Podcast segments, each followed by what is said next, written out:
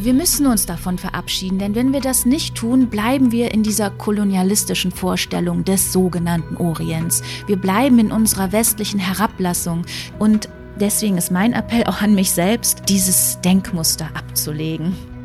Wer von sich behauptet, äh, vorurteilsfrei durchs Leben zu gehen, ist ein selbstgerechter Idiot. Grenzgänger und leidenschaftliche Weltenwanderer nehmen uns mit auf ihre Streifzüge und bieten Einblicke in ferne Orte und faszinierende Kulturen. Mit offenen Augen ins Abenteuer. Das ist der Weltwach-Podcast mit Erik Lorenz.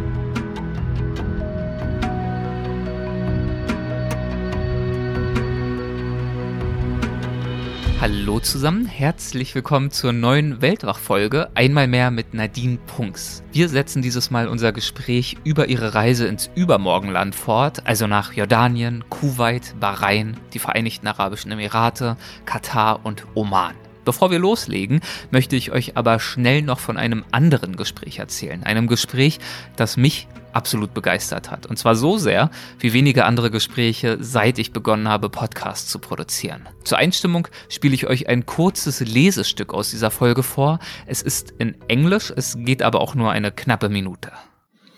I stirred in the pre-dawn chill. My legs, pedaling for bedclothes, kicked away earlier when the tropical night was at its clammiest. I could hear African voices singing to a drum beat coming from somewhere outside the room, but my view was fogged by the mosquito net, and all I could make out around me were formless shadows. Slowly and carefully, so as not to anger them, I reached for the sheet balled next to my knees. It stank of old me and insect repellent as I drew it over my shoulders. I was not just looking for warmth, I wanted protection. Outside was the Congo, and I was terrified. die Demokratische Republik Kongo, eines der gefährlichsten Länder der Welt. Und der Herr, den wir da gerade gehört haben, ist Tim Butcher. Und er hat mit dem Buch Blood River vor einigen Jahren ein faszinierendes Buch abgeliefert, wirklich absolut mitreißend, meines Erachtens eines der besten Reisebücher überhaupt und äh, auch ein internationaler Erfolg. Und über dieses Buch habe ich mit eben jenem Tim Butcher gesprochen, und zwar in der aktuellen Folge von Unfolding Maps, unserem englischsprachigen Äquivalent zu Weltwach. Falls ihr also Englisch versteht, bisher aber immer noch nicht Unfolding Maps folgt oder reingehört habt zumindest mal, äh, dann würde ich euch das jetzt in aller Demut und Bescheidenheit doch mal ans Herz legen. Ihr werdet es, denke ich, nicht bereuen. Tim und seine Erzählungen sind wirklich mitreißend, wie gesagt. Außerdem ist eine neue Weltwach Plus Episode draußen. Ich spreche darin mit Theresa Leisgang und Raphael Thelen. Die beiden haben eine sehr besondere Reise hinter sich und zwar waren sie für ein halbes Jahr in verschiedenen Klimazonen unserer Erde unterwegs und sie sind aufgebrochen, um Menschen zu begegnen, die bereits hautnah miterlebt haben, welche Auswirkungen der Klimawandel mit sich bringt bringt und um von diesen Menschen zu erfahren, wie sie mit diesen Auswirkungen umgehen und was wir aus alledem lernen können. So, nun zu Nadine. Wie schon im ersten Teil unseres Gesprächs in der vorherigen Folge saßen Nadine und ich uns in Düsseldorf gegenüber mit dem gebotenen Abstand und äh, Mitglieder des Supporters Club haben via Zoom im Livestream zugeschaut und schließlich dann noch mitdiskutiert. Das werdet ihr auch gleich hören. Und im Anschluss an all das gibt's nachher sogar noch eine kurze Lesung von Andreas Altmann mal wieder. Los geht's, viel Spaß. Als nächstes ging es äh, für dich, liebe Nadine, in die Vereinigten Arabischen Emirate. Und da stand Dubai in diesem Fall an erster Stelle.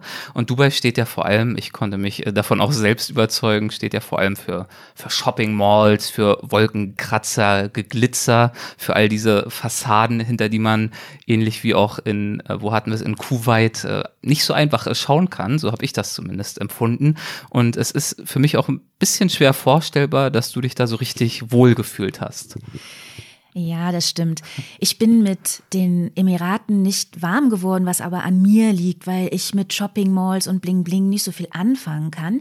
Mm, Dubai ist äh, erstmal, es gibt sieben Emirate, mhm. aber man denkt immer nur an Dubai.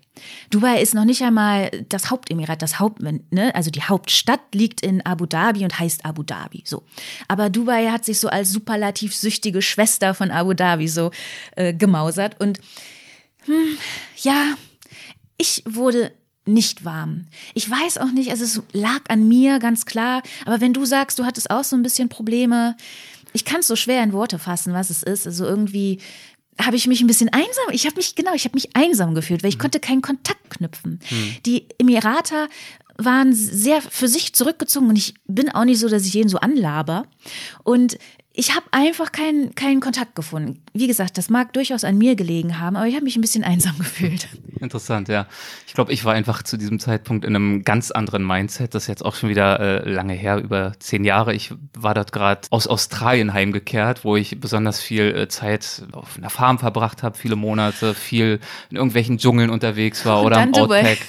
Und dann, genau, dann kam Dubai und das war auch irgendwie so die heißeste Jahreszeit. Ah. Äh, unfassbar heiß, dieser Beton, diese, diese staubige Luft mhm. und dann die Klimaanlagen natürlich als gegenteiliges Extrem und selbst die Souks, die Märkte waren jetzt für mich auch nicht so wirklich so ein, so ein Ort der Kultur und der Begegnung, sondern selbst die waren absolut klimatisiert, reguliert, künstlich hat sich das für mich mhm. Damals angefühlt und deswegen äh, ging es mir auch ganz ähnlich, dass es mir schwer fiel, zum einen Kontakt oder Zugang zu finden zu Menschen, aber auch äh, Zugang zu finden zu diesem, zu diesem Ort und äh, seiner Seele, wie sie auch aussehen mag. Vielleicht, ich glaube auch, dass es an mir lag. Ich glaube aber auch, dass es äh, schwerer äh, gemacht wird, diese, diese Seele und äh, diese Essenz aufzuspüren, dadurch, dass, und das schreibst du in deinem Buch, dass unglaubliche 85 Prozent der Bevölkerung äh, dort Expats sind.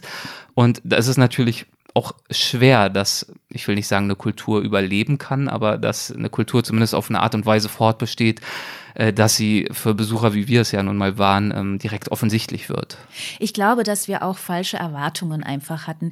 Du hast angesprochen, die Künstlichkeit, das habe ich auch so empfunden und dann ist mir irgendwann aufgegangen, dass ja Venedig im 15. Jahrhundert auch als künstlich galt. Und mhm. letztendlich mh, ist das aber die Wirklichkeit. Ne? Es mhm. ist, so ist es. Und es ist nicht künstlich, es ist einfach so. Und das, das habe ich aber auch dann erst hinterher so geschnallt. Mm, das ist, es liegt an unserer Erwartung. Und die Golf-Araber sind schon, denen ist ihre eigene Identität und Kultur schon sehr wichtig. Du sprachst ja gerade an, dass es vielleicht schwierig ist, ist da etwas aufrechtzuerhalten.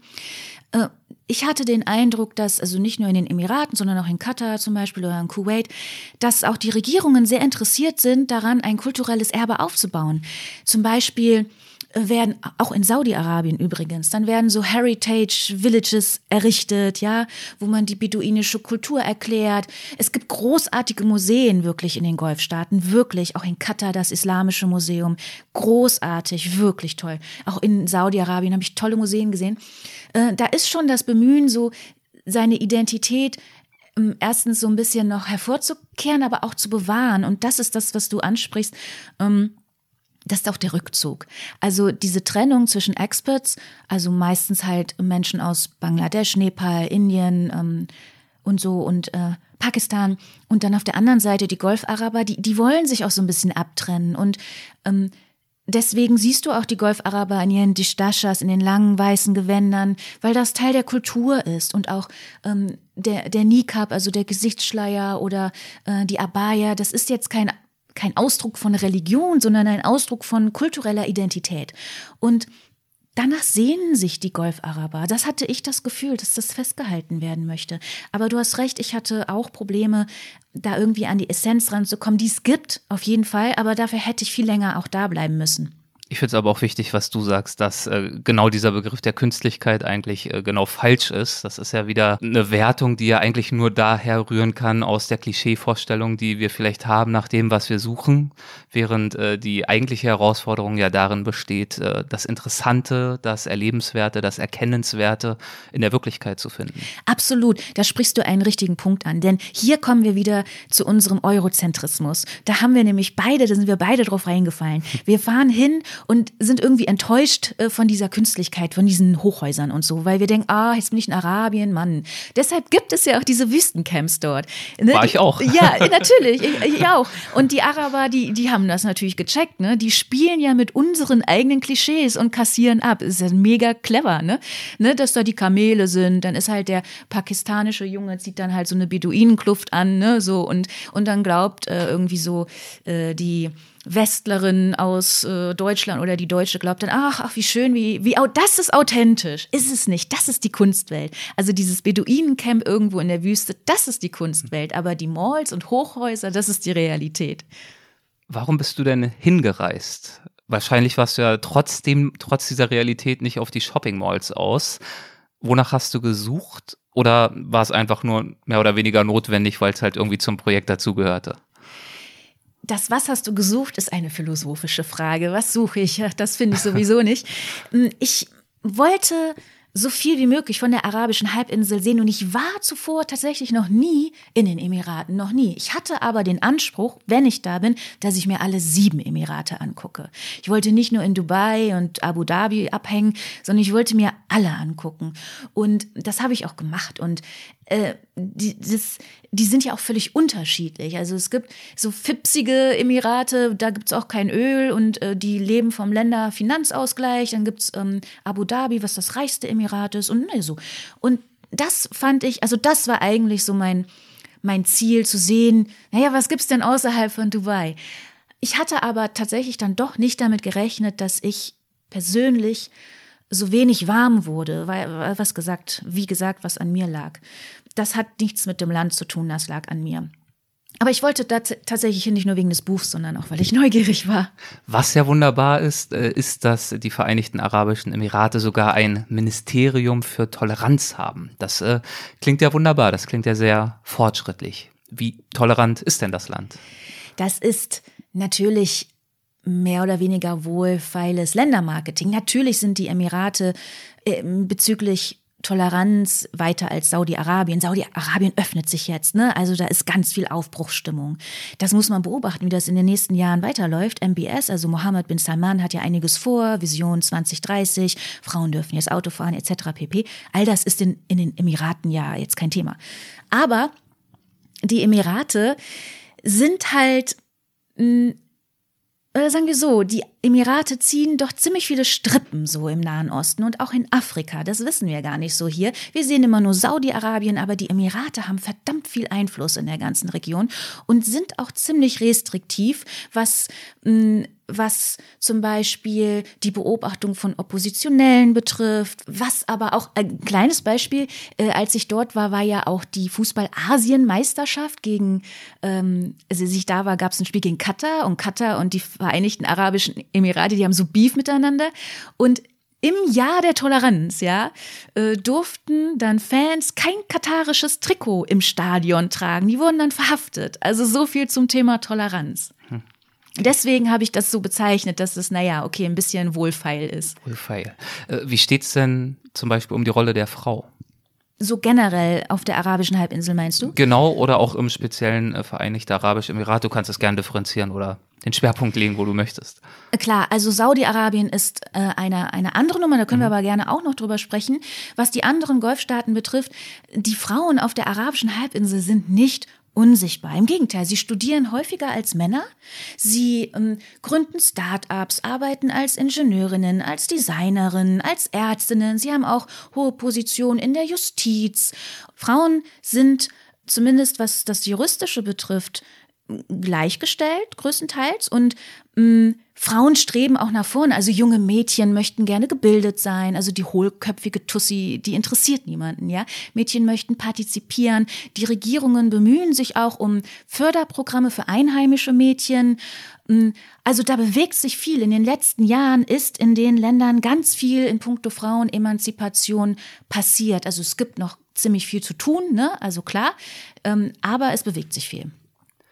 Und in den Vereinigten Emiraten äh, passiert auch ansonsten viel. Also es gibt eine rasante Entwicklung in den letzten Jahrzehnten. Natürlich, das wissen wir alle, aber auch mit positiven Auswirkungen auf die Lebenserwartung, die Alphabetisierungsrate und dergleichen mehr. Also auch da einfach eine Region, die in einem rasanten Wandel sich befindet.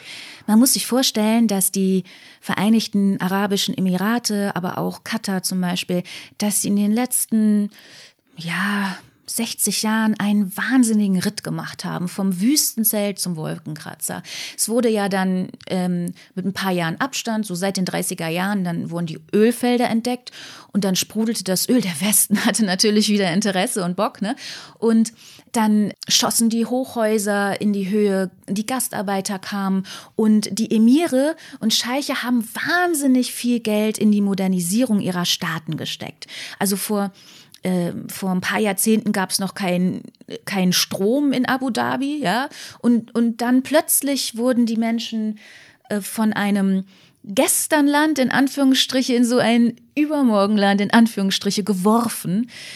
Und das muss man anerkennen. Das ist wahnsinnig, was in so kurzer Zeit geschafft wurde. Also 90 äh, Prozent ähm, der Menschen sind, wie heißt das, Alphabetisierungsrate, genau, mhm. genau, 90 Prozent. Und es ist eine Leistung, die man absolut anerkennen muss. Vorletzte Station, die wir heute hier besprechen, war Oman. Und das hat dir ja außerordentlich gut gefallen. Warum?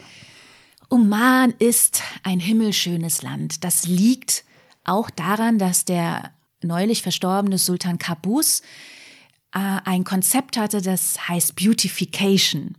Also in Oman gibt es keine Hochhäuser, so wie in den Emiraten. In Oman wird sehr auf dieses Heritage äh, geachtet. Also der, der Sultan wollte das so. Also die Häuser sind ähm, weiß und die Fenster abgerundet. Dann gibt es überall in Kreisverkehren so Springbrunnen, die wie riesengroße Teekesselchen daherkommen und dann plätschert das Wasser in so ein Bassin. Ähm, dann, dann hast du Blümchen am Straßenrand und dann hast du natürlich eine tolle Natur, ne? also Berge, ähm, wenn du Richtung Süden reist, also Richtung Salala. Unglaublich weite, weiße Strände wie in der Karibik, aber da ist halt keiner. Und dann natürlich die große Sandwüste, die Rub al-Khali, die ja auf der gesamten Halbinsel äh, einen großen Anteil einnimmt. In Oman war ich dann in der Rub al-Khali und natürlich, äh, da mich das so emotional getoucht hat, ähm, habe ich eine schöne Erinnerung an Oman. Was hat dich speziell an dieser Wüstenerfahrung so emotional getoucht? Das war ja mitnichten deine erste Wüstenerfahrung. Das war nicht meine erste Wüstenerfahrung, aber meine intensivste. Also, Jerub al-Khali nimmt ungefähr ein Drittel der arabischen Halbinsel ein. Größter Teil ist in Saudi-Arabien, dann ein bisschen Emirate, bisschen Oman und ein bisschen Jemen. Und Jerub al-Khali ist, ich meine auch fast zweimal so groß wie Deutschland. Also riesengroß, groß, die größte Sandwüste der Welt. Auch das wissen wir ja irgendwie hier gar nicht, ne? Unfassbar. Manche ihrer Dünen sind doppelt so hoch wie die Freiheitsstatue. Und ich bin dort du kannst da halt nicht so einfach alleine, ich fahre auch kein Auto, insofern bin ich dann oft auf einen, ähm, auf einen Tourguide oder so angewiesen oder auf einen Taxifahrer. Und ich hatte dann dort einen, einen Tourguide mir ähm, gebucht, ne? also das ist natürlich ganz normaler Tourismus letztendlich, aber er hat mich dann mitgenommen an den Rand der Wüste, an den Rand der Rub al-Khali. Und dann saß ich dann da auf so einer Düne, sie hat mich dann auch allein gelassen, und ich saß auf so einer Düne und beobachtete, wie die Sonne untergeht und ich hatte nach diesen tausenden Kilometern, die ich da schon auf dem Buckel hatte, also es war schon ziemlich weit fortgeschritten, die Reise. Ich bin ja insgesamt 73 Tage gereist und das war dann schon irgendwann der 50. Tag oder so. Ich saß da und hatte das Gefühl, ich bin angekommen. Es war ein, hm, ein, ein, eine Berührung meines Herzens, um es kitschig auszudrücken. Du hörst plötzlich ganz andere Geräusche. Da ist so eine kleine Fliege, die hörst du, weil die Wüste so brüllend still ist. Dann siehst du, wie der Sand wie Wasser die Düne hinunterfließt.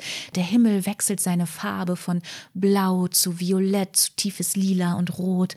Und du starrst hinein in diese unendliche Leere, leeres Viertel, in diese Weite und spürst zum einen diese Unerbittlichkeit und zum anderen verstehst du, warum große Weltreligionen auch aus der Wüste entstanden sind. Ich bin nicht gläubig, aber ich konnte ich konnte so so was göttliches spüren. Ich bin auch nicht spirituell um Gottes Willen, aber ich habe verstanden, ich habe verstanden, woher das kommt. Es war für mich ganz ergreifend und ich bin nicht oft glücklich im Leben, aber als ich da auf dieser Düne saß, da war ich glücklich. Es gibt nur eine Handvoll Momente im Leben, wo ich das sagen kann und dazu gehört auf jeden Fall das leere Viertel. Schön. Ja, das, was du über diese Kraft der Wüste gerade erzählt hast, das erinnert mich ja auch ein bisschen an die Folge mit Jerome Blösser, der auch mit in unserem Weltwachbuch mit drin ist, genau wie du. Ähm, der Wüstennomade, so, ja. so heißt das Kapitel, glaube ich. Und darin erzählt er ausführlich zum einen von seiner Beziehung zur Wüste an sich, aber auch äh, zum Oman und äh, ganz besonders erzählt er von der Rub al-Khali und ähm, ja, es äh, muss ein ganz besonderer Ort sein. Es ist magisch, ja. ja. Warst du mal im Oman oder? Nein. Ja, es ist, es ist magisch. Man, es ist auch, ich habe mich, ähm, also es fiel mir auch schwer, ich habe ja ein kleines Kapitel darüber geschrieben, es fiel mir echt schwer, das in Worte zu fassen, dieses Magische, dieses Ergreifende, dieses Unaussprechliche in Worte zu fassen. Das ist wirklich hart. Und dieses, dieses Gefühl auf Papier zu bringen, es hat mich zutiefst berührt. Und als ich dann ein paar Wochen später wieder in Deutschland war, hat, hat mir das total gefehlt. Ich war richtig depressiv hier. Also ich hatte den Blues, weil ich daran gedacht habe. Ja, die Magie. Und die Magie bringt mich auf etwas, das musst du jetzt beurteilen, ob es magisch ist oder nicht. Du hast uns nämlich aus dem Oman ein kleines musikalisches äh, Stück mitgebracht, das du hm. aufgezeichnet hast. Äh, wo, wie, was hören wir da?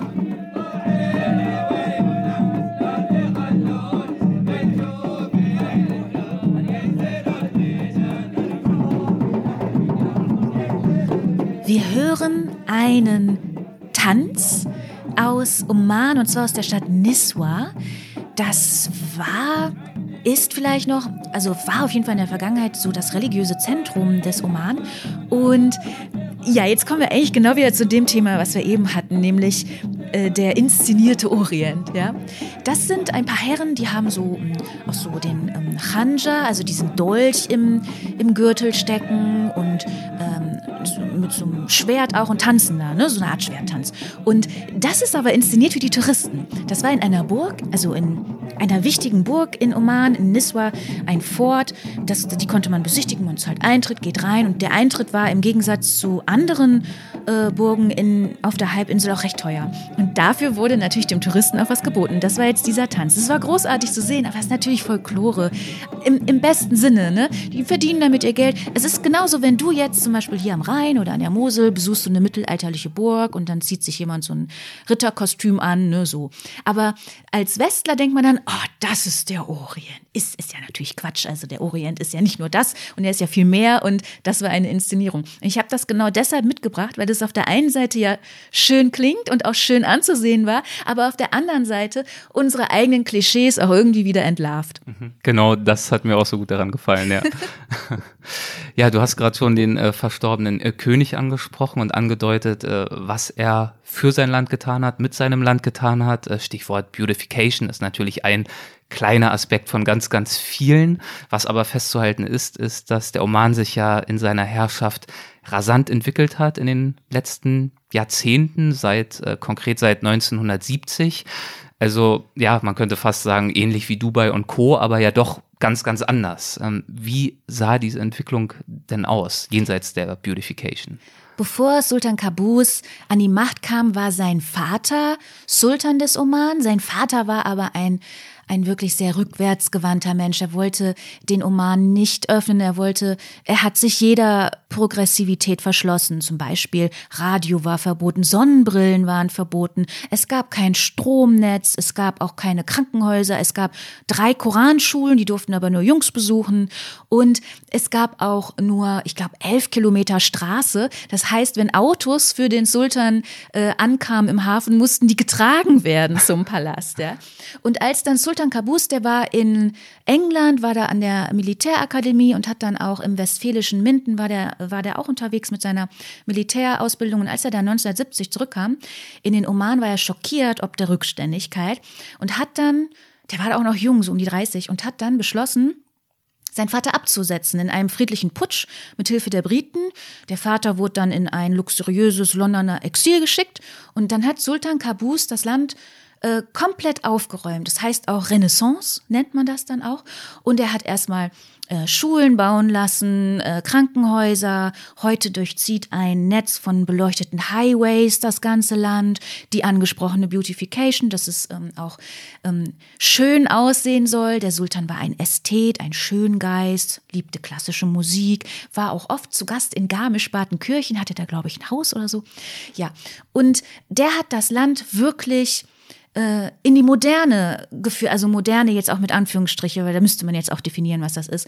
Und auch 1970 wurde dann auch die Sklaverei abgeschafft. Die gab es halt bis dato noch im Oman. Oman war ja früher eine Kolonialmacht. Und mh, die Omaner verehren auch immer noch den Sultan. Jetzt ist sein Cousin an der Macht, die, der im Grunde genommen das fortführt, aber auch Reformen durchführen muss, weil auch Oman ist hat so einen bescheidenen Wohlstand, da fließt Gas und, und äh, Öl nicht so im Überfluss, da muss also auch viel passieren, Jugendarbeitslosigkeit gibt's. Ne? Und trotz also, all dieser Entwicklung gab es ja durchaus äh, 2011 auch so ein paar ja, Proteste. Genau deswegen, ja. also es war jetzt, es stand nie so auf dem Tablett jetzt ein Systemwechsel, weil Sultan Qaboos ist natürlich ein autoritärer Herrscher gewesen, ein ähm, Absolutist, ne, so gesehen, also ein äh, absolutistisches System und Trotzdem waren da Wünsche, na ja, nach äh, Neuerungen, auch so ähm, nicht westliche Demokratie, aber auch irgendwie ein bisschen mehr Freiheit und so. Und da gingen auch ein paar Leute auf die Straße 2011, nicht so wie in anderen Ländern natürlich. Der Sultan hat dann sofort reagiert und Jobs versprochen, äh, Geld versprochen und dann hat sich das auch wieder beruhigt. Äh, aber natürlich man weiß nicht, wie es in den nächsten Jahren weiterlaufen wird. Die Digitalisierung schreitet voran. So althergebrachte Herrschaftsformen wie ein absolutistisches System. Kann das funktionieren in einer digitalisierten Welt? Keine Ahnung, ich weiß es nicht. Und deswegen bemüht sich jetzt der neue Sultan auch um Reform, aber sanft, so wie ich das bisher beobachten kann. Der ist ja noch nicht lange an der Macht, ne? Hm. So wie ich das bisher beobachten kann, ja. Wir werden sehen. Ich finde es einfach ein sehr, sehr spannendes Beispiel dafür, was ein Herrscher bewirken kann. So banal das klingt, aber man äh, kann sich ja in der Region umschauen und es gibt ja auch viele gegenteilige Beispiele. Ja, zum Beispiel Saudi-Arabien, ne? was ja äh, wirklich im Gegensatz zu Oman wirklich ein anderer Planet. Aber, also da ändert sich jetzt auch viel. Mohammed bin Salman möchte öffnen, vor allen Dingen auch für den Tourismus, weil auch Saudi-Arabien ist längst nicht so reich, wie wir das hier immer so glauben, gar nicht. Auch dort gibt es Jugendarbeitslosigkeit und auch Perspektivlosigkeit.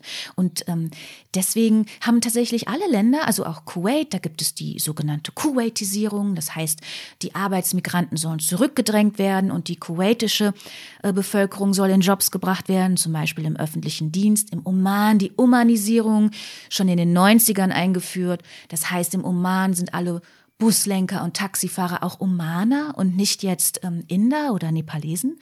Und in äh, Saudi-Arabien jetzt die Saudisierung. Das Gleiche. Also Gastarbeiter sollen zurückgedrängt werden und die einheimische Bevölkerung in die Jobs gebracht werden. Du hattest jetzt mehrfach Saudi-Arabien angesprochen. Im ersten Teil des Gesprächs hatten wir es erläutert, aber jetzt in dieser Folge noch nicht.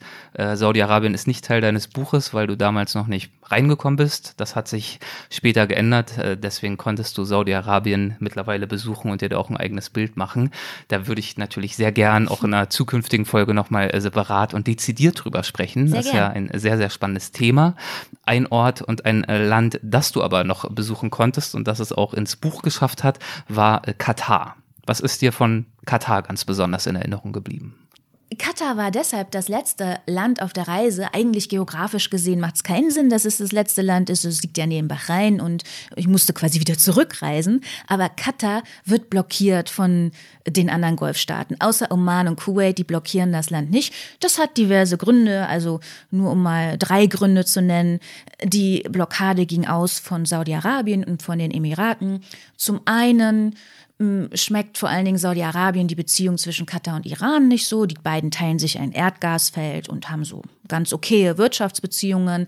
Dann äh, gehört der große Sender Al Jazeera zu Katar. Und Al Jazeera ist äh, also ist der größte Sender mit der arabischen Welt, aber Saudi-Arabien mag den Sender nicht so gerne, weil Al Jazeera sich im arabischen Frühling so auch an der Seite der Muslimbrüder in Ägypten gestellt hat, aber in Saudi-Arabien sind ja die Wahhabiten und das ist alles, ne?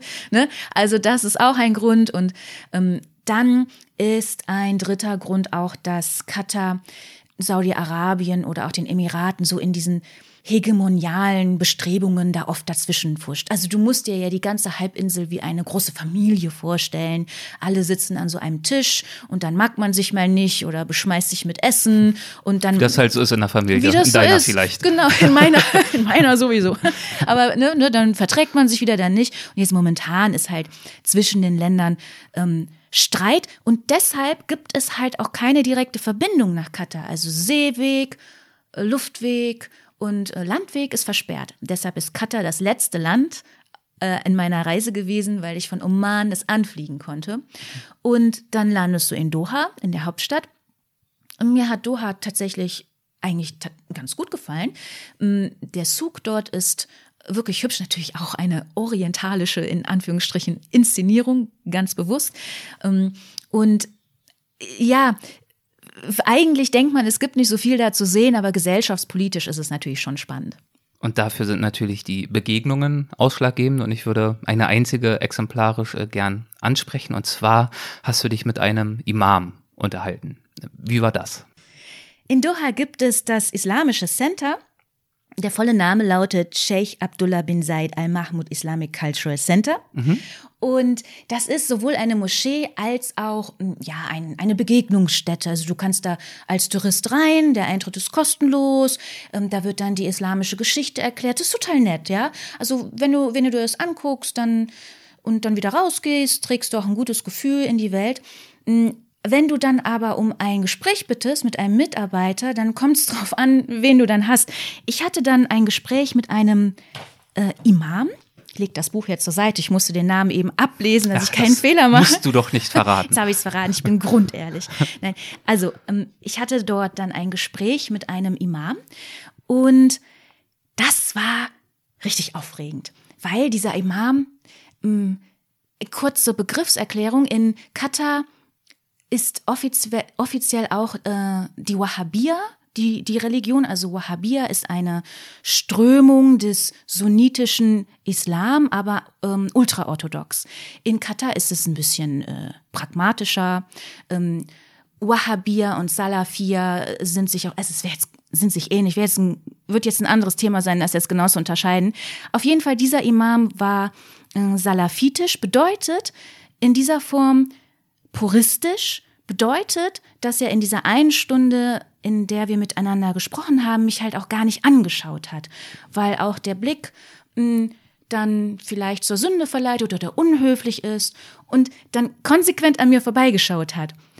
Und das, das war für mich auch okay. Also ich, ich hatte sowas schon mal erlebt im Iran, in Sistan und Beluchistan. Da hatte ich eine sunnitische Moschee besucht und da hatte der junge Herr, der mich da durchgeführt hat, die ganze Zeit ganz normal, mit mir gesprochen und dann hinterher, als die Glaubensbrüder zur Seite waren, hat er mich auch nicht mehr angeguckt, sondern so an mir vorbei. Deswegen, ich kannte das schon. Es war trotzdem natürlich interessant, wie was für ein Durchhaltevermögen der Imam hatte, nicht mich anzuschauen. Aber okay, wir hatten ein interessantes Gespräch über Islam, über die fünf Säulen des Islam und ähm, was das in seinem Glauben ausmacht. Und jetzt kommen wir zum Knackpunkt. Natürlich auch ähm, der Wahhabismus ähm, spricht von dem Islam, so wie wir das ja hier auch machen, was Populisten machen. Es gibt ja nicht den Islam, es gibt ja tausend verschiedene Strömungen des Islam, aber für den Puristen gibt es halt auch nur den Islam. Und das war dann unser Thema. Hast du es als äh, irritierend vielleicht noch eher, aber hast du es als respektlos wahrgenommen, dass er konsequent an dir vorbeigeschaut hat oder verbuchst du das einfach unter, ja, das ist, das ist ähnlich wie die Frage, gibt man der Frau die Hand oder mhm. nicht, das ist eben eine kulturelle Eigenheit, die sich ja auch erklären lässt. Ja, die Hand haben wir uns natürlich auch nicht gegeben, aber das ist für mich völlig in Ordnung. Also ähm, auch orthodoxe Juden, Jüdin, Jüdinnen geben sich nicht die Hand. Ähm, das ist, da habe ich überhaupt gar kein Problem mit. Ich hatte nicht erwartet tatsächlich, dass er an mir vorbeiguckt, aber ich wusste, ich konnte das sofort einordnen. Also es war für mich dann, es war skurril irgendwie, weil es war eine Stunde Gespräch und das ist ja auch anstrengend für den Mann. Ne? Also ich durfte ja, ich fand das toll. Er hatte ein ein, ein tolles Gesicht gehabt, also ähm, richtig lebendig. Und wenn er Suren zitiert hat mit so einem, mit so einer tiefen Stimme, das hat mich wirklich fasziniert. Das war ein spannender Mensch, ja. Und ich durfte in sein Gesicht gucken, deshalb war das okay. Und da ich das einordnen konnte, äh, habe ich das auch, ähm, fand ich das skurril, aber es war für mich auch in Ordnung. Du hast behauptet, äh, Christin zu sein ihm gegenüber. Warum? Ich mache das manchmal. Ich bin Atheistin, also streng ungläubig, aber in manchen Situationen sage ich das natürlich nicht. Hm, ich wollte ja auch, dass wir ganz normal miteinander reden. Und wir haben uns darüber unterhalten, dass im Islam Jesus als Prophet anerkannt wird, aber nicht als Sohn Gottes, weil das würde quasi Polytheismus bedeuten. Und äh, im Islam gibt es aber nur einen Gott. Und das ist quasi für ähm, ein Muslim das Schlimmste, was man machen kann, nämlich daran zu glauben, dass Jesus äh, Gottes Sohn ist.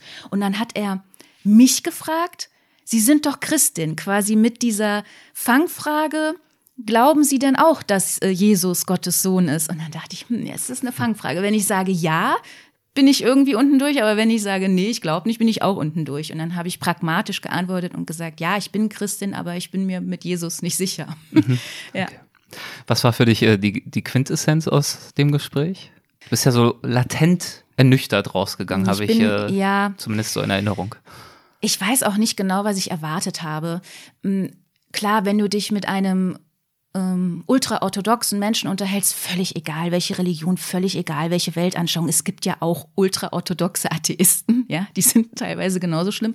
Also ist natürlich eine völlig andere Weltanschauung als meine, aber ich bin nicht mehr so dogmatisch unterwegs, wie ich es mal war früher.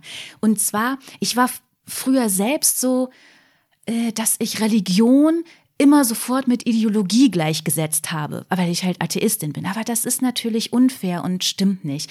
Wenn der Mann glücklich ist mit sich und jetzt kein, niemand anderem damit auf den Sack geht, ja, und für sich glücklich ist, weißt du, warum nicht? Ist doch wurscht. Wenn der, wenn er, wenn er keinem Menschen was zu Leide tut, dann ist mir das egal. Früher habe ich da noch anders gedacht.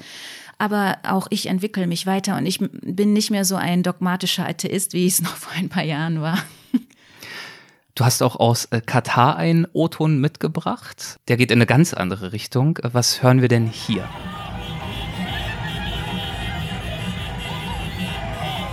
Wir hören hupende Autos, wir hören äh, mich ein bisschen giggeln, weil ich das äh, Handy bediene. Wir hören Menschen, die sich freuen. Die Geschichte ist die, ich hatte es eben schon mal gesagt, glaube ich, dass zu dieser Zeit, als ich gereist bin, also 2018, 19, die Asien-Fußballmeisterschaft stattfand. Und bei der Asien-Fußballmeisterschaft, da nehmen dann Länder teil wie Irak, Iran, Saudi-Arabien, Nordkorea, China. Also allein schon wegen der äh, Länderliste großartig. Die ist so wichtig ungefähr wie die Europameisterschaft, vielleicht sogar noch wichtiger. Und da Katar und die Vereinigten Arabischen Emirate ja Beef miteinander haben, war es quasi an diesem Abend Golfkrieg. Denn Katar hat gegen die Emirate gespielt und zwar in Abu Dhabi. Und Katar hat die Emirate weggefegt mit 4 zu 0. Das war das Halbfinale. 4 zu 0. Und in Abu Dhabi durfte ja niemand applaudieren im Stadion. Es war totenstill, Sandalen flogen äh, ins Stadion. Also der Schuhwurf gilt als größte Beleidigung in Arabien, weil da ja der Dreck der Straße dran klebt. Und in Katar, in Doha, da tanzte die komplette Corniche. Also Corniche ist diese Küstenstraße, so wie die Rheinpromenade hier. Und da fahren dann die dicken Autos auch, die SUVs und Maseratis. Alle haben gehupt und, und alle waren Katarer. Weißt du, plötzlich waren die Migranten, die ja immer ein separates Leben führen, haben auch die katarische Flagge gehisst und, und die Katarer haben gehupt und, und Brüll sangen und dann steppten da die Nepalesen und alle freuten sich und das war für mich das Wunder von Katar. Schön. Und in der Tat ist ja Sport auch in Katar ganz besonders bedeutungsvoll. Katar investiert ja wahnsinnig viel in Sport. Katar investiert viel in Sport, weil Katar ist clever, beziehungsweise der Emir ist äh, clever. Katar hat schnell begriffen, dass man sich nicht unbedingt auf den großen Nachbarn Saudi-Arabien verlassen kann. Ah, jetzt auch kürzlich durch die Blockade nochmal bestätigt. Und Katar hat nur 12.000 Soldaten, Saudi-Arabien 300.000 und mit 12.000 Soldaten kann man jetzt keinen Blumentopf gewinnen. Und dann hat Katar sich früh entschieden, anderweitig sich sowohl Macht äh, ja zu beschaffen als auch finanzielle Mittel. Und Sport ist ein wunderbares Medium, um immer sichtbar zu bleiben. Ja, also wenn es mal Trouble gibt in der Region, da ist ja dann die Weltmeisterschaft, die ganze äh, Medienlandschaft dieser Erde schaut dann auf dieses Land. Das ist im Grunde genommen Imagepflege. Dann gab es ja die, also die Handball-Weltmeisterschaft, Rad-WM. Es gab ja dann die Leichtathletik-WM 2019, die ja als katastrophal bezeichnet wurde hier, weil es so heiß war. Aber äh, Katar macht das sehr, sehr klug. Und jeder mag Sport Und deswegen ist Katar tatsächlich auch ein bisschen bekannter als zum Beispiel Kuwait oder Bahrain oder Oman.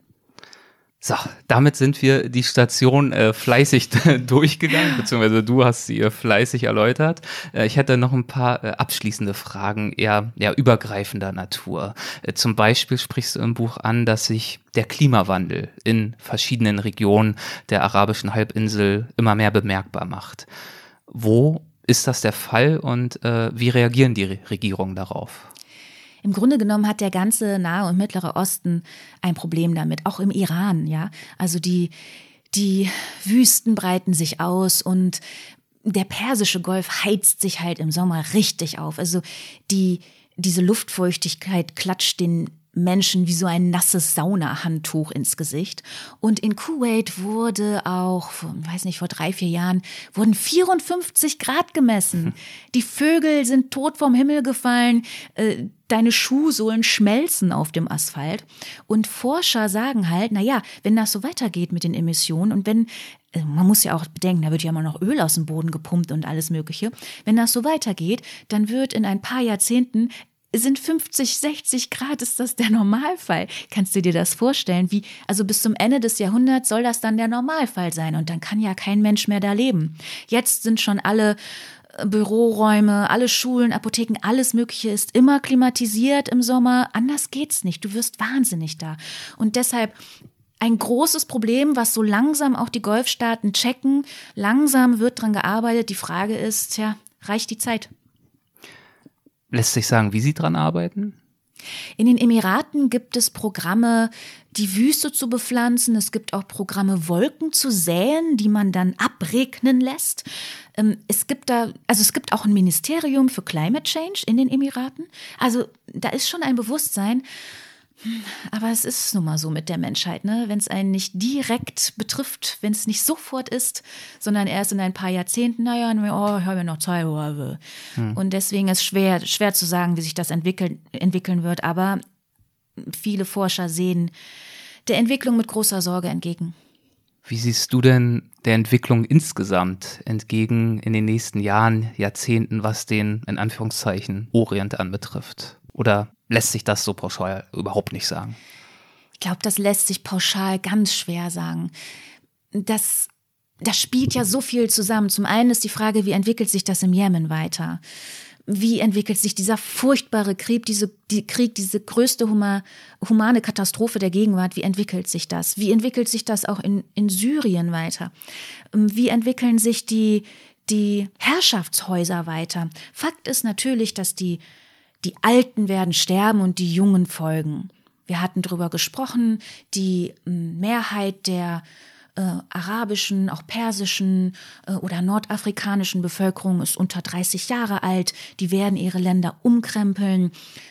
Es wird auch kritisiert, wie soll es mit religiösen Institutionen weitergehen sollen, die noch so viel Macht haben oder weniger. In Saudi-Arabien wurde jetzt ähm, die Mutawa, also die Religionspolizei, entmachtet. Äh, MBS ist ganz klar ähm, westlich in Anführungsstrichen orientiert, ähm, hat nicht so viel Interesse an religiöser Dominanz. Es ist spannend, es wird sich viel, viel entwickeln. Ja. Das steht nicht still. Aber wie genau? Boah, das kann ich echt nicht sagen. Da bräuchte ich eine Glaskugel. Du schreibst weiter hinten im Buch, äh, Zitat, die Golfstaaten sind anders, als wir im Westen oft meinen. Und an anderer Stelle schreibst du, sich vom Mythos Orient zu verabschieden ist nicht leicht. Da haben wir schon ganz am Anfang mhm. drüber gesprochen. Denkst du denn jetzt grundsätzlich anders über diesen Orient als vorher? Ich kann mich natürlich von meinen eigenen Klischeevorstellungen vielleicht niemals ganz lösen, einfach weil ich so sozialisiert worden bin. Ich kann mir das aber zumindest immer wieder bewusst machen. Und ja, ich denke anders darüber. Ich bin viel sensibler, was, was Begrifflichkeiten und Sprache betrifft. Also noch nicht sensibel genug. Ich mache viele, viele Fehler. Und bei jeder neuen Auflage, die auch mit diesem Buch erscheint oder auch mit dem Iran, wo verbessere ich ganz viel, weil ich denke, oh nein, das ist doch Blödsinn. Nein, ich habe neue Erkenntnisse. Ich weiß ja heute schon mehr als genau vor einer Woche. Ne? Und insofern lerne ich ganz, ganz viel.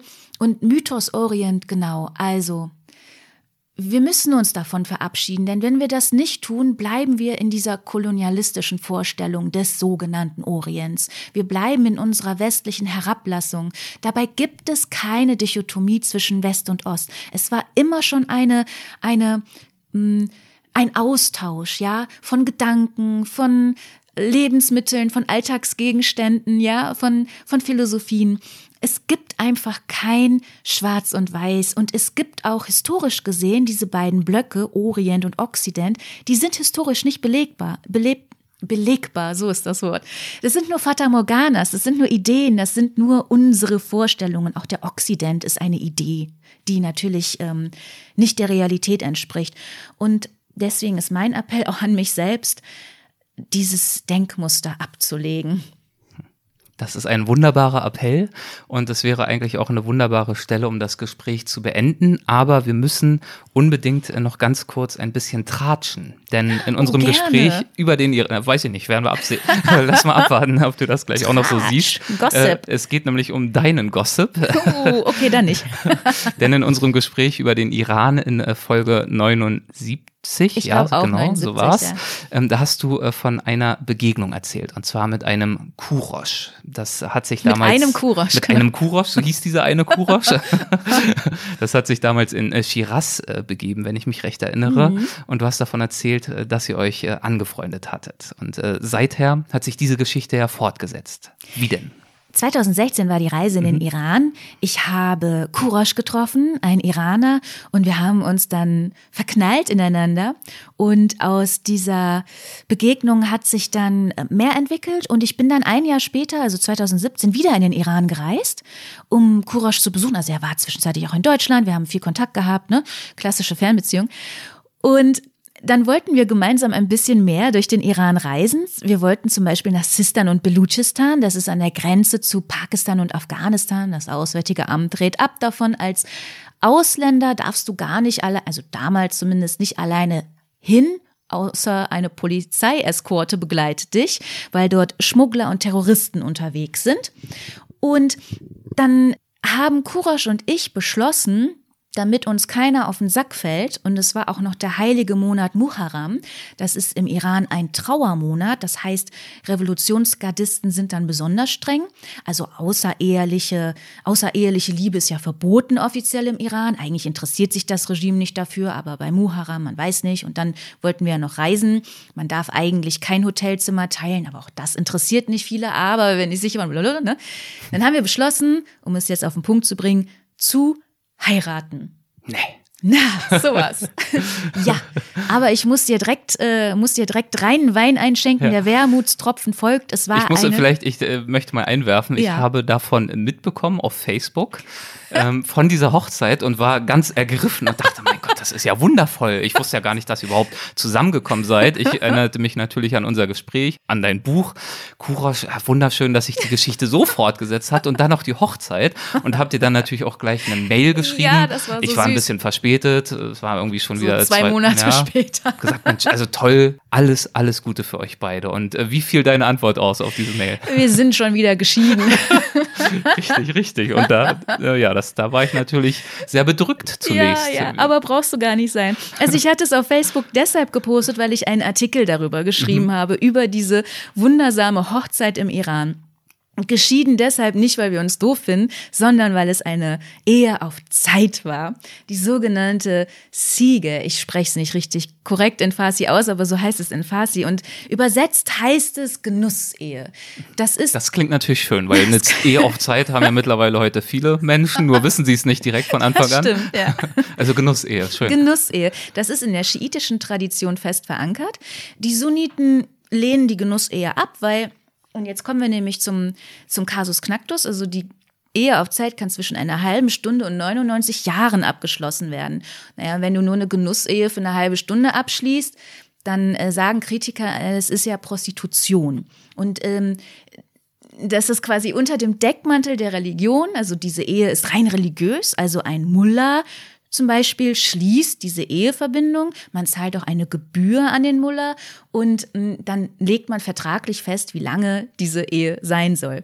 Deshalb wird sie kritisiert, die Ehe. Und ist mh, halt dann mit so einigen Vorurteilen belastet. Und noch ein ernster Punkt, viele Iranerinnen gehen diese Zeitehe auch aus finanziellen äh, Druck ein. Also weil sie vielleicht verwitwet verwitwet sind oder geschieden und verarmen. Und so eine Zeitehe bedeutet halt, wenn man abschließt den Vertrag, dass der Braut eine Brautgabe zusteht. Meistens ist das ein, ist das ein hoher Geldbetrag oder halt ähm, ein Batzen Gold. Das ist einfach der Versuch, Pragmatismus und Liebe unter einem Turban zu bringen, ja, unter einem Mullah-Turban. Und ähm, Kurosch und ich haben uns dann entschlossen, diese Ehe auf Zeit einzugehen, weil damit waren wir offiziell verheiratet, wird aber nicht registriert nirgendwo, ist auch in Deutschland nicht gültig, ist wie so eine Las Vegas Hochzeit so ein mhm. bisschen. Ist also nicht gültig. Ich bin auch nicht irgendwo im Iran jetzt als ähm, Ehefrau von Kurosch registriert. Das passiert im Grunde genommen zwischen den Mullah und den Eheleuten. Und äh, genau, und dann haben wir das gemacht und waren dann für drei Monate verheiratet. und war es dann doch ein bisschen traurig, als die Zeit vorbei war? Ja, doch. Also würde ich jetzt nochmal in den Iran reisen, würde ich das wahrscheinlich auch nochmal machen, weil der Vorteil war, tatsächlich, wir sind ja dann Nassistan und Belutschistan gereist. Ich wurde auch immer kontrolliert. Und dann hat Kurash gesagt, Sanam, das ist meine Frau. Und dann war alles okay. Ich durfte. Ich war halt keine Touristin mehr. Mhm. Ich war dann ähm, mit einem Iraner verheiratet. Aber die Zeremonie an sich ist natürlich absolut absolut grotesk. Du gehst zu diesem Muller, du zahlst eine Gebühr und äh, äh, wenn du keine Frau hast, ja, dann gibt der Muller dir auch einen Katalog und du kannst dir eine Frau aussuchen. Ja, also er verdient dann auch noch mal daran. Nennen wir es mal Heiratsvermittler. Okay. Nennen, nennen wir das jetzt mal so. Mhm. Und ähm, Kurasch hat ja seine eigene Freundin mitgebracht, also mich. Insofern hatte sich das Katalogthema erledigt und der Muller hat den Katalog dann enttäuscht wieder zurückgelegt. Und dann mussten wir auch die Brautgabe festsetzen und da wir ja nicht aus finanziellen Gründen geheiratet haben, dachte ich, es wäre romantisch. Wir sagen, ach, tausend Orangenblüten, ne, weil äh, wir haben uns kennengelernt, die ganze Stadt roch nach Orangenblüten und ich dachte, oh, das ist doch toll. Der Muller ganz pragmatisch zu seiner Sekretärin, wie viel Toman sind 1000 Orangenblüten? Toman ist die Währung natürlich, ja. Genau. Und sie tippt das so in den Taschenrechner und sagt dann umgerechnet 6 Euro. also 6 Euro war dann meine Brautgabe. Und der Muller so, sind Sie sicher so? Alle gucken mich an. Ich so, ja, ich bin sicher. und dann äh, steht da jetzt in meiner Heiratsurkunde, dass, dass ich sechs Euro kriege. Und ähm, er hat dann auch unter meiner Religionszugehörigkeit Schia eingetragen. Also ich bin auch zum Islam übergetreten, ohne es zu wissen. Mein Name war auch falsch geschrieben. Und während er dann uns vermählt hat, hat er so eine Sure zitiert und dann klingelte sein iPhone dazwischen. Er hat dann telefoniert und danach weiter zitiert. Groß artig. Ich bin, bin wirklich froh, dass ich geheiratet habe. ich auch. Sehr gute Geschichte. ja, es war toll. So, okay, nach dieser Heiterkeit äh, wird es jetzt zum wirklichen Abschluss äh, nochmal etwas ernster, denn ich würde dich bitten, äh, zum Abschluss einen kleinen Absatz äh, vorzulesen, nochmal aus deinem Buch, eine Textpassage, die zeigt, ja, dass unsere Herausforderung äh, nicht nur darin besteht, das haben wir schon angesprochen, unsere verklärten Vorstellungen vom Orient, von Arabien, von Arabern äh, abzulegen, sondern auch unsere negativen, unsere furchtvollen und auch äh, vorurteilsbehafteten. Und zwar an dieser Stelle. Ich glaube, du hast sie dort schon offen. Ich habe die Stelle schon. Wunderbar. Ja, du hast das genau richtig zusammengefasst. Ich möchte noch einen Satz äh, vorwegschieben, bevor ich die Stelle vorlese. Ähm, der Islamwissenschaftler Andreas Plitsch hat einen Satz gesagt, der absolut treffend ist, nämlich, den, diesen Satz habe ich mir in die Hirnrinde gemeißelt, nämlich es gibt keine Orientalen, es gibt nur Menschen, die wir zu Orientalen machen. Und dieser Satz sagt alles, alles aus. Und das war mir wichtig, den jetzt nochmal ähm, zum Abschluss zu sagen, bevor ich diese Stelle vorlese diese kleine Stelle ist auch tatsächlich die letzte Stelle, die ich während einer Lesung äh, vorlese. Also hast es genau ah, ja, genau okay. treffsicher äh, herausgepickt. Wunderbar. Und ich habe, als ich in Katar war, ich habe unterwegs auch immer so Online-Zeitungen gelesen, unter anderem auch die westfälischen Nachrichten, also was man so in Katar macht, halt die westfälischen Nachrichten lesen. Und diese kleine Geschichte, die ich dort gelesen habe, die ähm, trage ich vor. Väter und Mütter sorgten sich. Denn ein Ausländer sprach ihre Kinder auf dem Schulweg an und fuchtelte dabei mit seinem Handy herum. Die Grundschüler erzählten ihren Eltern davon und die waren sich schnell einig. So etwas machen nur Pädophile.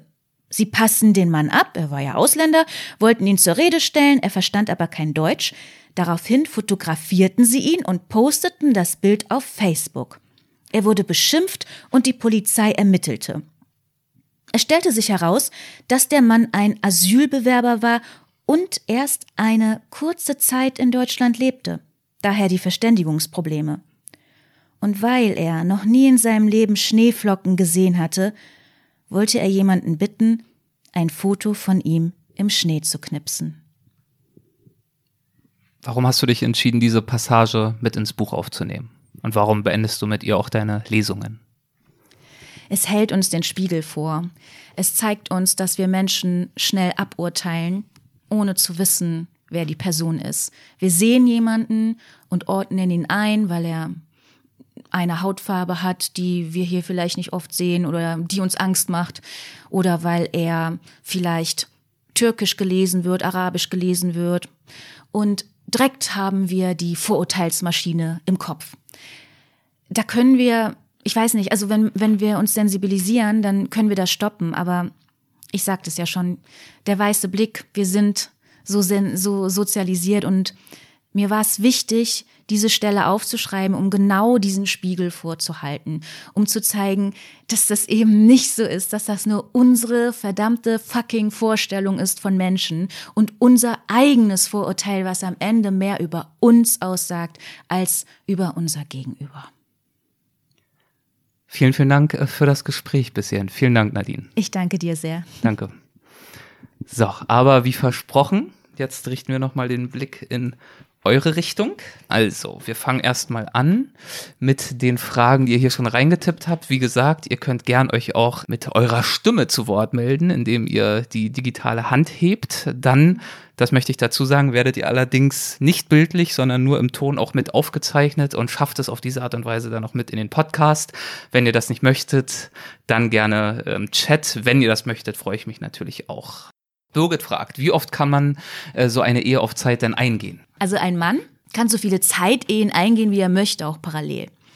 Äh, neben seinen regulären vier Ehefrauen. Einer Frau ist das nicht gestattet. Sie muss einen Menstruationszyklus abwarten, bis sie die nächste Zeitehe eingehen kann, um halt auszuschließen, dass sie ein Kind dem Mann unterschiebt. Im Grunde genommen kann man dann aber so viele Zeitehen machen möchte, wie, wie man möchte. Okay. Denise fragt, wie lange warst du insgesamt unterwegs und wie war es danach, wieder nach Deutschland zu kommen? Ich war insgesamt 73 Tage unterwegs. Als ich dann in Deutschland ankam, da hatte ich den Blues. Ich brauche wirklich lange, um wieder anzukommen. Und also der Travel Blues, das Travel heißt so die Postreisedepression. Ja, heißt das so? Weiß ich nicht, das nenne ich jetzt so. Du hast aber völlig recht. Für diejenigen, die nicht äh, wissen, was unter diesem Blues zu verstehen ist. Ja, man fühlt sich so aus der Welt gefallen. Ja. Irgendwie weiß man nichts mit sich anzufangen und ich habe dafür leider keine Lösung gefunden. Also wenn jemand dabei ist unter den Zuhörerinnen, Zuhörern, wie man bitte diesen Travel Blues los wird. Ich, ich habe keine Ahnung. Ich leide da sehr drunter. Also es fällt mir sehr schwer. Ja. Würdest du einige oder alle Länder wieder bereisen oder in Anführungszeichen reicht es dir jetzt erstmal? nee, ich würde tatsächlich alle Länder, auch die Emirate, wo ich ja nicht warm mit geworden bin, ich würde alle Länder wieder bereisen, hm, weil ich ja das Gefühl habe, fast gar nichts gesehen zu haben. Und umso mehr man reist, umso größer wird die Welt. Und ich habe das Gefühl, ich weiß gar nichts. So, jetzt kommt Oliver. Der hat sich äh, via Hand ja, zu Wort gemeldet und jetzt hören wir ihn auch. Wunderbar und ah. sehen ihn sogar. Hi, Oliver. Hallo. Ich war ein bisschen zu faul zum Tippen jetzt. Hallo. Wunderbar. Ja, schönen Dank erstmal. Ähm, ich wollte auch nochmal auf die Klischees eingehen irgendwie. Ähm, du hast ja schön beschrieben, dass, dass wir dieses Bild im Kopf haben und dass du das auch äh, gesehen hast da mit den äh, was weiß ich, die Kamele in der Wüste, die, die Beduinenzelte, die Säbeltänzer, irgendwie, was alles sehr viel für Touristen halt zurecht gemacht ist. Aber ist da noch ein Bewusstsein da, dass die Menschen auch irgendwie Sachen beibehalten wollen oder im Rückblick auf ihre Vergangenheit äh, reproduzieren wollen, also irgendwie auch in die Vergangenheit gucken? Weißt du, was ich meine? So wie wir hier vielleicht Trachtenvereine haben, um auch äh, Kleidung von damals zu bewahren, aber das auch nach außen tragen und, und vorführen, dass da auch so ein bisschen die, die Jungen vielleicht sich danach sehen, auch mal einen Tag in der Wüste zu verbringen. Ja, ich verstehe, was du meinst. Also genau, du hast auf der einen Seite diese Touristenbecken. Ähm, vielleicht ist jetzt, ist jetzt so eine These, vielleicht steckt da auch ein bisschen äh, drin, dass man auch dadurch versucht, seine Identität zu wahren. Also dieses Bewusstsein, dass, wenn wir von den Einheimischen ausgehen, die gehören ja zu den Beduinenstämmen, das ist auch wichtig. Da, da, da sind die Namen wichtig, welcher Stamm, wo, wie, was.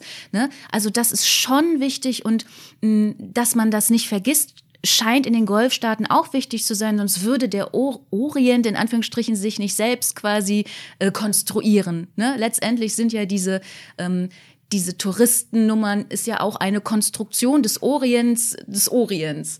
Das ist so beides, würde ich sagen. Was du fragst äh, bezüglich der Wüste, absolut. Ich habe keinen einzigen Araber getroffen, der nicht äh, die Wüste äh, als Sehnsuchtsort äh, hat, machen die auch Picknick draußen und fahren übers Wochenende in die Wüste, sind da selber in den Camps, machen Barbecue und so. Da ist auf jeden Fall eine ganz große Verbundenheit, weil die Wüste ist das verbindende Erbe aller Araber auf der Halbinsel. Die Frage beantwortet. Der Daumen geht nach oben. Alles klar. Ja, das, was du gerade erzählt hast, das erinnert mich übrigens an äh, meinen Guide, den ich im Wadi Rum äh, hatte, der auch, ja, vollkommen natürlich in der Moderne angekommen war, selbstverständlich. Der, wir fuhren da mit dem Four-Wheel Drive zum Teil durch die Gegend, der hatte sein Smartphone in der ja, Hand. Klar, aber natürlich. als ich ihn am abendlichen Lagerfeuer gefragt habe, was so sein, äh, sein Plan für die Zukunft ist, was so sein Traum wäre, sein Idealzustand, weil natürlich, wir haben über den äh, zusammengebrochenen Tourismus dort gesprochen, äh, üppig äh, ist es dort nicht bezüglich des Wohlstandes, äh, wie es den Leuten dort geht. Sein größter Traum, sein, ich weiß nicht wie konkret oder ob es eher so ein abstrakter Wunsch war, war, als Nomade, als äh, Beduine, wie auch immer, wieder in der Wüste zu leben mhm. und mit dem Vieh umherzuziehen. Und ich hatte dann auch so den Eindruck, da, da kam ich dann, überkam ich direkt wieder so das Klischee. Das ist so richtig wie so eine Woge über mich geflutet. Und ich dachte, ja, Wahnsinn, ja, natürlich. Ist ja, ja, ja, da wünscht ja, das, dann sind wir ja. auch beruhigt, ne, wenn wir das genau, hören. Genau. Das ist, ja, ja, das ist das. Wenn wir ja sehen, dass die Beduinen statt Ziegen Instagram füttern, dann ist da so eine Enttäuschung und meinen, ach, weil wir uns ja immer dieses Pittoreske wünschen, ne? Das ist das Klischee, ja. Und Aber äh, genau, ein Satz dann, Entschuldigung, mhm. du hast recht, ich habe das aber auch oft erlebt, dass, ähm, dass, dass da diese, das ist die Stille der Wüste. Das ist dann auch ein bisschen die Flucht vor diesen Hochhäusern oder vor dieser, vor diesem Stadttrubel und die Sehnsucht bleibt, glaube ich, ja. ja, ja. Und ich habe ihn dann ähm, so, erinnere ich mich zumindest aus heutiger Sicht, auch gleich so mit ganz anderen Augen angeschaut. Und ja, mein Gott, ja klar, er ist ein Mann der Wüste, er kann wahrscheinlich wochenalte Spuren lesen und ja, weiß genau, wo der letzte Wassertropfen sich noch verbirgt.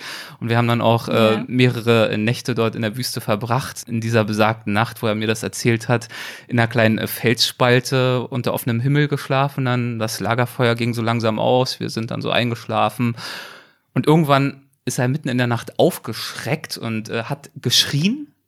Und ich, ich bin natürlich äh, auch komplett zusammengefahren, weil ich meine, wir waren da wirklich ja mitten im Nirgendwo und er war sozusagen mein Sicherheitsanker. Ja. Ich wusste ja, ja, der Mann der Wüste, wie gesagt, der hat ja all meine äh, unbewussten Vorstellungen mehr als erfüllt. Und ja, er, er sprang dann von einem Fuß auf den anderen. Ich konnte es noch so in der Glut des ausgehenden Feuers äh, sehen und war völlig panisch. Und irgendwann hat er sich dann beruhigt und dann konnte ich ihn endlich mal fragen, was denn los war. Dann hat er erzählt, ja, ich, ich habe ich hab von Schlangen geträumt. Ich habe die Schlangen, die Schlangen, hier gibt's Schlangen. Also er hatte panische Angst vor Schlangen und hat dann sein Nachtlager um jetzt komplett abgebaut, Matratze geschleppt, äh, Zack, zurück. Äh, alles, nee, zehn Meter weiter ah, geschleppt ah, okay. und dann alles wieder ausgerichtet. Und ich habe gefragt, okay, und was, was ist das jetzt? Da gibt's keine Schlangen. Äh, nein, nein, äh, die Schlangen waren ja nur ein Traum. Waren ja bei dir, Erik. Der Traum so der ist dort vorne an dieser Stelle und ah. ich bin jetzt sozusagen an einer anderen Stelle und hier erreicht mich der Traum okay. nicht. Und das äh, war dann sozusagen die Quintessenz. Naja, kommt mir nur gerade in den Sinn. Also wie, das, wie war das dann für dich mit den Schlangen? Ist, bist du da relaxed? Ähm, naja, es geht. Wir haben Tag zuvor tatsächlich auch eine gesehen, oh. deswegen hatte er, glaube ich, auch dann diesen Traum. ähm, nee, ich war dann, ich war natürlich super cool, dann ja, ist klar, ja völlig klar. klar. so, aber genug, äh, genug von mir, äh, zurück zu euch. Es geht weiter äh, mit Olivia. Kleinen Moment, ich ähm, schalte hier dein Audio ein. Du musst das, glaube ich, noch einmal annehmen. Ja. Gut, also erstmal danke für die, äh, für das tolle Gespräch. Ähm, Nadine, mich würde interessieren, oder ich fange mal anders an. Du hast, glaube ich, mit dem, mit der Reise und mit deinem Buch einen ganz großen Beitrag dazu geleistet, deine eigenen und damit auch die Vorurteile deines, der Leser und Leserinnen ja zu dekonstruieren. Ähm, das finde ich super interessant ich habe jetzt sehr viel Lust, auch mal in äh, einige der Länder zu reisen, die du bereist hast. Mich würde interessieren, gab es trotzdem Momente, wo du mit deiner ja, großen Offenheit und großen Toleranz trotzdem an deine Grenzen gestoßen bist? Oder wo du gesagt hast, boah, hier steige ich jetzt nicht mehr durch oder wo du dich auch einfach fremd gefühlt hast? Und wenn ja, wie bist du damit umgegangen? Dankeschön, Olivia, für deine Frage. Hm, also erstmal, ich, ich versuche Klischees zu dekonstruieren. Ob mir das immer so gelingt, weiß ich nicht. Ich bin noch in, im Lernprozess und ach, muss noch so viel, so viel lernen. Hm, lass mich kurz nachdenken, dass mich jetzt irgendetwas komplett geschockt hätte und ich gesagt habe, boah, macht euren Scheiß alleine, ist habe ich tatsächlich nicht gehabt. Ich bin viel dogmatischer zu Hause als unterwegs. Ich weiß nicht, ob du das kennst, Erik. Also ich habe das mhm. Gefühl, oder du, Olivia, wenn du viel reist, ich habe irgendwie das Gefühl, wenn ich reise, dann habe ich so ein, so ein anderes Mindset, oder ich bilde es mir ein zumindest, dass ich ähm, alles aufnehme wie so ein Schwamm und das erstmal versuche nicht zu bewerten, was schwer ist. Also irgendwie ne, hat man ja immer Vorurteile. Also wer von sich behauptet, äh, vorurteilsfrei durchs Leben zu gehen, ist ein selbstgerechter Idiot. Ja, wir haben alle Vorurteile. In, aber dass mich jetzt etwas komplett aus den Schuhen geworfen, gehauen hätte, das war nicht so. Ich musste noch mal drüber nachdenken. Momentan fällt mir nichts ein, aber ich denke während äh, des Gesprächs noch ein bisschen drüber nach. Dankeschön. Dann, Birgit wollte auf jeden Fall noch äh, eine Frage zu Saudi-Arabien stellen. Sie wird nämlich wahrscheinlich nächstes Jahr selbst hinreisen und fragt, was du ihr empfehlen würdest. Also aber Abaya wird das gesprochen? Abaya, Abaya ja, genau. Abaya das tragen, ist das, ja. das ist völlig klar. Ähm, Männer nicht ansehen und so weiter, aber bestimmt gibt es ja äh, viele Tretminen. also Abaya und Kopftuch sind nicht Pflicht. Äh, MBS hat das alles aufgehoben. Sowieso für Ausländerinnen galt sowieso äh, niemals eine Kopftuchpflicht, nur im Iran. In mhm. Saudi-Arabien nicht. Wir erinnern uns an Ursula von der Leyen, als sie noch Außenministerin war, die hat auch kein Kopftuch getragen. Und jetzt hat MBS Mohammed bin Salman das aufgehoben. Auch Abaya muss nicht mehr getragen werden. Aber ich würde trotzdem dazu raten, eine mitzunehmen. Ich habe durchweg Abaya getragen, weil auch alle anderen das getragen haben. Ich habe auch tatsächlich meistens ein Kopftuch getragen, äh, weil es einfacher war ich falle ja sowieso auf. Ich bin, äh, man sieht, dass ich Europäerin bin und äh, die Augen haften an mir übrigens nicht von den Männern in dem Fall, sondern von den Frauen. Und ich hatte, ich hatte zweimal habe ich ein Experiment gemacht. Ich bin nämlich dann ohne Kopftuch die Corniche langgegangen in Jeddah und in Dammam an einem Freitag, also quasi der islamische Sonntag, ohne Kopftuch, weil es ist frei, also es ist nicht vorgeschrieben. Und das war ganz schön krass, mhm. weil ich wirklich nur angestarrt wurde. Also jetzt nicht negativ. Es hat keiner ein böses Wort gesagt, nichts gar nicht. Aber man muss das natürlich aushalten dann. Und das, da habe ich mich dann oft entschieden, dass ich das nicht aushalten möchte oder muss. Und ich bin auch in sehr konservative Gegenden gereist und da ist es einfach äh, respektvoller einen Kopftuch zu tragen, weil dann wird man auch ernst genommen und das war auch für mich okay. Ich bin damals, als ich das erste Mal in den Iran gereist bin, da war das ein bisschen was anderes, weil da ist ja ein Kopftuchzwang. Also da müssen, müssen alle Frauen das tragen. Und ich hatte so Probleme mit dem Zwang.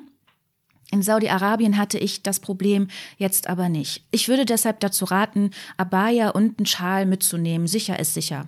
In, in äh, Riyadh oder sagen wir so, in den großen Shopping-Malls sieht man aber auch viele Frauen ohne Kopftuch. Aber Abaya immer. So, dann kommt jetzt Jana. Hallo. Meine äh, tolle Klischeefrage wurde gerade schon gestellt von Olivia. ähm, vielen Dank für die Antwort. Genau, du warst aber jetzt auch nicht so besonders lange unterwegs und hattest ja zwischendurch auch den Eindruck, dass wie Kuwait zum Beispiel, dass das nicht richtig greifbar war für dich oder ähm, du nur so einen kurzen Blick hinter die Fassade erhaschen konntest. Gab es denn ein Land, ähm, wo du ein ähnliches Gefühl hattest oder wo du jetzt im Nachhinein sagen würdest, dass du da gerne nochmal hinwollen würdest, um da ein bisschen mehr eintauchen zu können? Ich bin mit gar keinem Land fertig. also ich könnte überall äh, nochmal Monate verbringen, auch in den, in den kleinen Emiraten wie Kuwait. Also in Kuwait habe ich Anschluss gefunden, jetzt nicht zu Kuwaitern, sondern äh, zu Experts. In den Emiraten habe ich, hatte ich gar keinen Kontakt. Und vielleicht würde ich auch genau deshalb auch da nochmal hinreisen wollen, um, um zu sehen, ob es tatsächlich an mir lag oder was los war. Aber es, alle Länder faszinieren mich. Natürlich möchte ich jetzt ganz gerne noch ein bisschen mehr von Saudi-Arabien erleben, weil das das größte Land auf der Halbinsel ist und weil da Aufbruchstimmung ist und weil da sich so wahnsinnig viel bewegt. Ich habe unglaublich interessante Menschen dort getroffen. Da kann ich dir Geschichten erzählen, Erik. Und das wirst du auch tun. das ist wirklich spannend. Also da möchte ich gerne noch mal hin und ich war jetzt nur drei Wochen da. Das war und dann kam Corona, ja. Also es war wirklich viel zu kurz für dieses große Land und das reizt mich ganz stark, ganz stark. Und ich muss noch einen, einen Satz dazu sagen, als ich nämlich durch Saudi-Arabien gereist bin und die Araber mich dort und man denkt ja Saudi-Arabien, oh Gott, ne? Also ich rede jetzt auch von den Menschen, nicht von der Regierung, ja? Ich mache da einen Unterschied. Also während mich die Araber auf Händen durch ihr Land getragen haben, zeitgleich hat in Deutschland ein rassistischer Terrorist neun Menschen mit Migrationshintergrund abgeknallt während ich in Saudi-Arabien war und beschenkt und äh, geliebt wurde. Also das nochmal zum Thema, ne? Also wie sich das dann so verhält. Das hat mich, das hat mich, ich habe das dann in Saudi-Arabien äh, gehört und mich hat das total berührt, weil auch in Saudi-Arabien haben die Menschen das mitbekommen und gesagt, was? In Deutschland? Wieso erschießt jemand Menschen wie uns? Ja, schön, danke. Äh, eine Frage noch. Ich würde noch mal ein bisschen praktisch vielleicht mal eben fragen. Wenn man jetzt wirklich vorhätte, da äh, zu reisen in den Ländern, es ist jetzt wahrscheinlich auch überall anders und touristische Infrastruktur anders ausgelegt, aber wie bist du da rumgekommen zwischen den Ländern und auch in den Ländern? Also gibt es da Personennahverkehr, gibt es da Busse, Bahnen oder wie reist man am besten? Das ist ein bisschen unterschiedlich. Aber ich kann dir das ganz genau erklären. In Jordanien äh, kommst du, also da gibt es so Fernbusse, die fahren quasi von Nord nach äh, Süd. Hm, ist aber ein bisschen schwierig, äh, zum Beispiel allein schon nach Wadi Ram zu kommen. Ich selber fahre kein Auto. Das heißt, ich bin oft auf Taxifahrer angewiesen oder halt auf Bus und Bahn. Ähm, bedeutet für mich, dass Reisen oft teurer ist, weil ich halt Taxifahrer bezahlen muss. Hat aber den Vorteil, dass ich ja immer mit Menschen ins Gespräch komme, als wenn ich so alleine in meinem Auto sitze. Ja?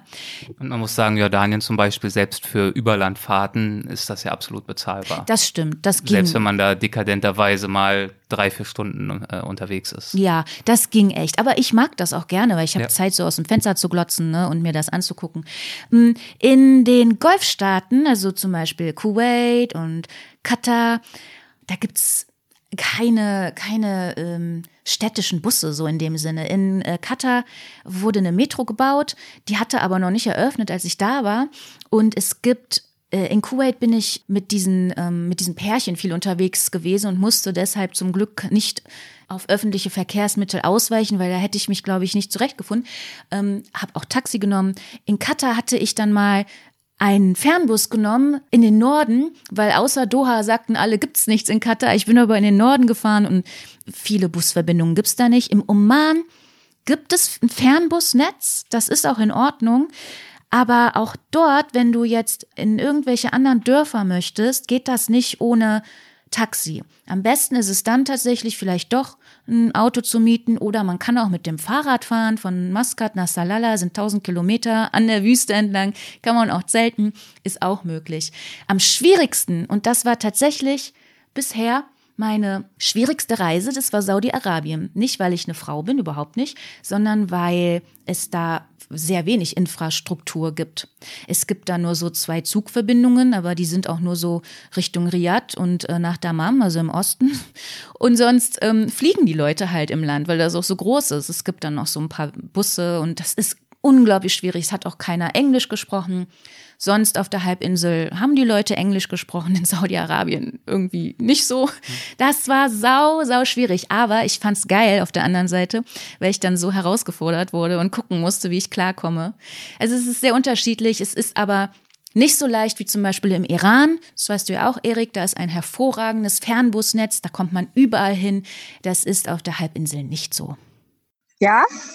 Hört ihr irgendwas von mir? Ja, wir hören dich sogar sehr gut. Und wir sehen den Himmel. ja, sorry, geht nur eins.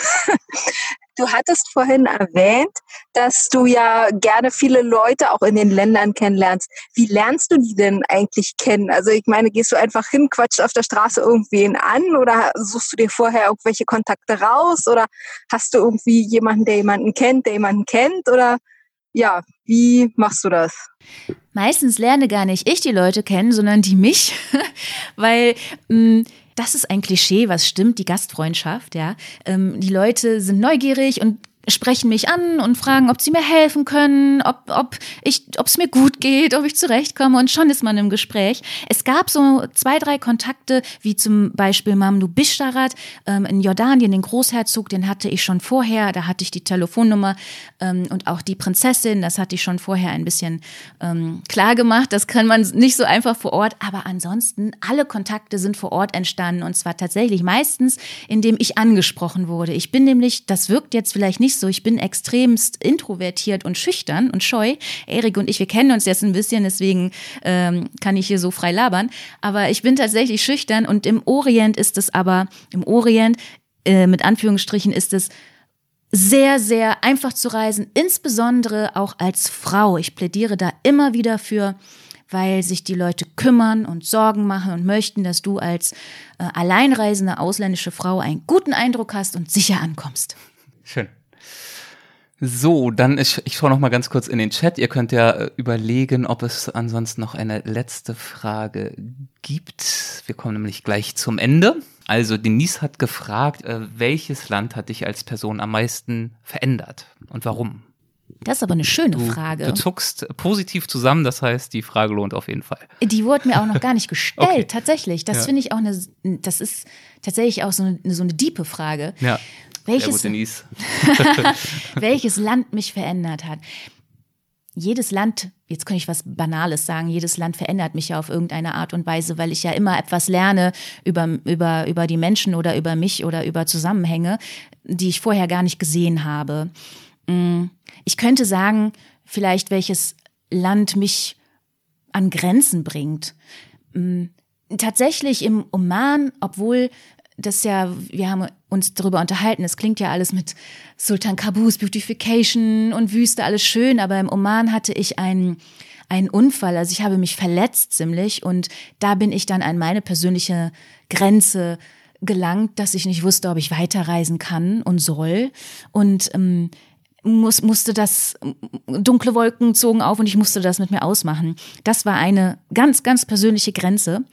Das und heißt aber nicht nur die, die physische Grenze wegen der Verletzung, sondern der ganze psychische Druck, weil damit wahrscheinlich auch das Projekt in Anführungszeichen ja. auf der Kippe stand. Ja, alles, alles stand auf der Kippe und da war auch meine Angst zu scheitern und ich wusste nicht, kann ich damit weiterreisen oder nicht. Dann wird Alleinreisen ja wirklich beschwerlich. Also ich habe ich hab mir halt einen Bänderriss zugezogen. Ja, ich bin in so einer Schlucht gestürzt und ach Gott, es war wirklich, wirklich scheiße. Und ich habe mich, äh, musste mich dann entscheiden, wie es weitergehen soll. Das war eine Grenze, die ich natürlich nicht vorhersehen konnte und die ich mir auch nicht gewünscht hätte. Im Nachhinein natürlich super, weil man drüber schreiben kann. Ähm, an Grenzen gebracht wurde ich auch in Saudi-Arabien tatsächlich. Wie gesagt, nicht, weil ich eine Frau bin, sondern es waren sprachliche Grenzen. Mhm. Und es waren, äh, es waren auch so Skurrilitäten und Dinge, die, ähm, die ich auch erstmal für mich so klarkriegen musste, wie verhalte ich mich, wie gehe ich, wie stehe ich, wann gehe ich, wann bedanke ich mich, was schenke ich, ne?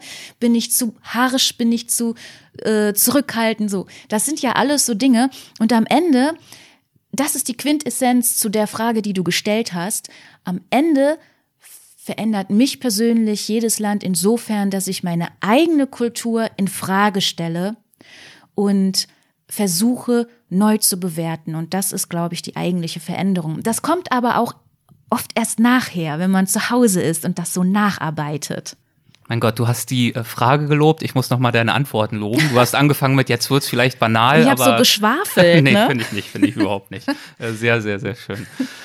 Äh, Olivia hat äh, noch eine Anmerkung geschrieben, Ja. die möchte ich dir auch nicht vorenthalten. Äh, sie kann ergänzend äh, zu deinen Büchern auch die Bücher von Susanne Köbel empfehlen, Unbedingt, die ebenfalls im Iran und in Saudi-Arabien unterwegs war und äh, mega interessant Ja, sind. Susanne Kölbe, zwölf Wochen Riad, Mhm. ein Buch über Saudi-Arabien, hat auch, glaube ich, den ITB Buch Award gewonnen, habe ich gelesen, finde ich wirklich ein tolles, äh, gelungenes Buch. Wer mehr über Saudi-Arabien wissen möchte, der ist damit wirklich gut bedient.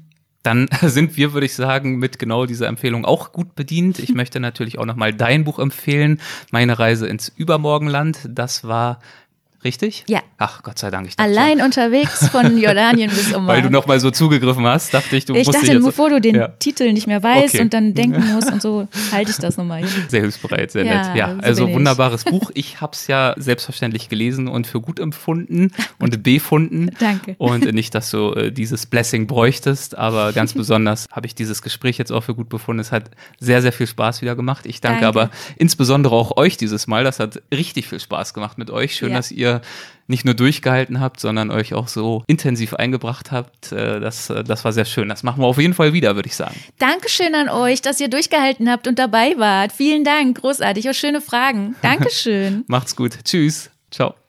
Das war Nadine Punks. Ich hoffe, das Gespräch hat euch gefallen. Ich habe mich äh, besonders über die Beteiligung unserer live zugeschalteten Supporters Club Mitglieder gefreut und äh, ich habe es ja in der vorherigen Folge schon verraten, derlei, also die Möglichkeit virtuell live dabei zu sein und mitzureden, werden wir immer mal wieder anbieten. Das nächste Mal Ende November 2020 und zu Gast wird dann niemand geringeres sein als Christine Türmer und äh, Lydia Möcklinghoff wird voraussichtlich meine Co-Moderatorin sein. Wenn ihr also gemeinsam mit uns über Christines weite Wanderungen in alle Welt diskutieren möchtet, dann schaut gern auf weltwach.de und das Supporters Club vorbei und erwägt, Mitglied zu werden und uns auf diese Weise zu unterstützen. Und jetzt hören wir von Andreas Altmann.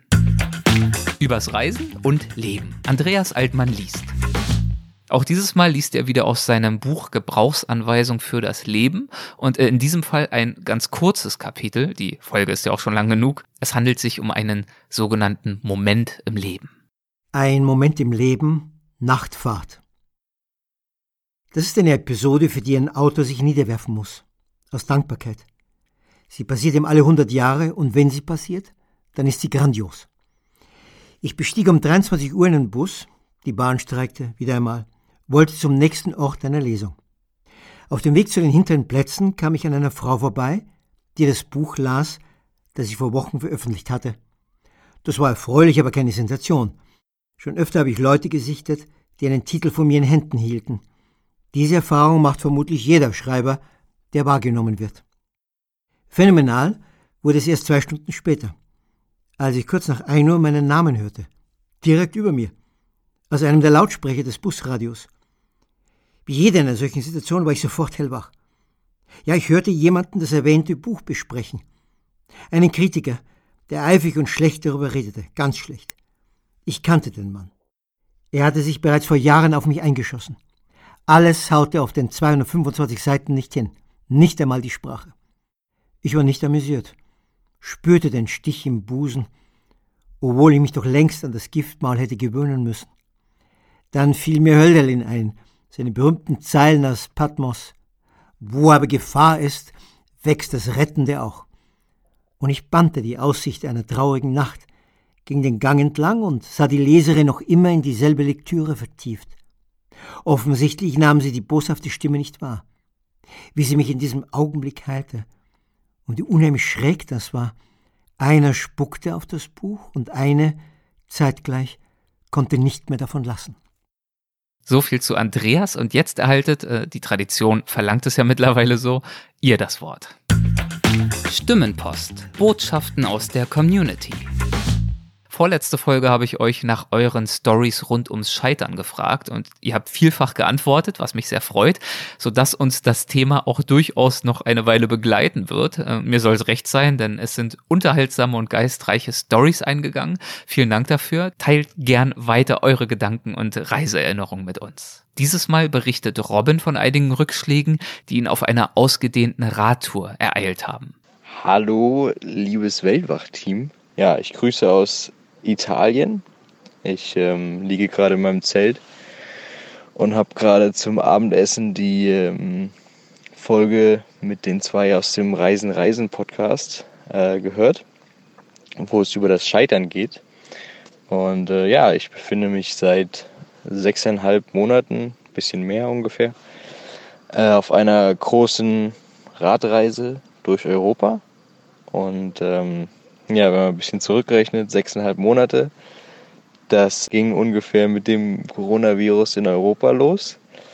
Und äh, ja, da kann man sich denken, dass äh, Scheitern vorprogrammiert ist. Diese, diese Chance wollte ich einfach mal nutzen, um ähm, da zwei Anekdoten zum Besten zu geben. Zum, das, das erste, wo ich äh, gescheitert bin auf dieser Reise, äh, da bin ich ganz durch Schweden durchgefahren und wollte dann eigentlich über Finnland und vielleicht Norwegen, je nachdem, weiter. Da hieß es offiziell, dass das dass Finnland am, die, genau die Grenzen geschlossen hat bis zum 15. Juni war es damals, glaube ich.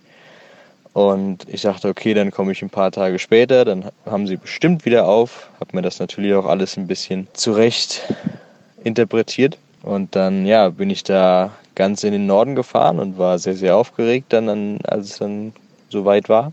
Und ja, die finnische Regierung hat aber wegen den steigenden Zahlen in Schweden sich dafür entschieden, das noch um mindestens zwei Wochen zu verlängern.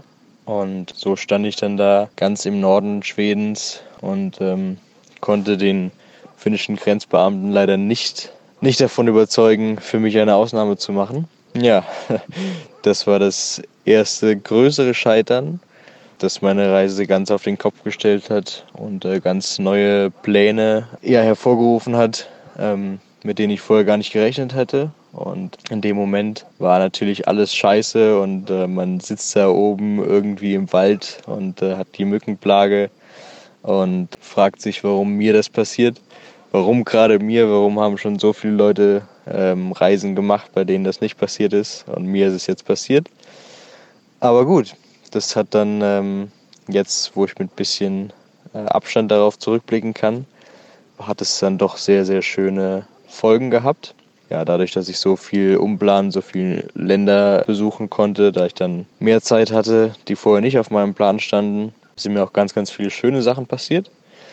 Ja, dann noch zu einer kleinen, für wahrscheinlich eher witzigen Anekdote, auch übers Scheitern. Da war ich dann in Griechenland und ja, heiß, bergig und irgendwann dachte ich, okay, ich ähm, gönne mir mal eine kurze Pause in einem Hostel und äh, habe dann auf der Karte geguckt, ja, Sparta.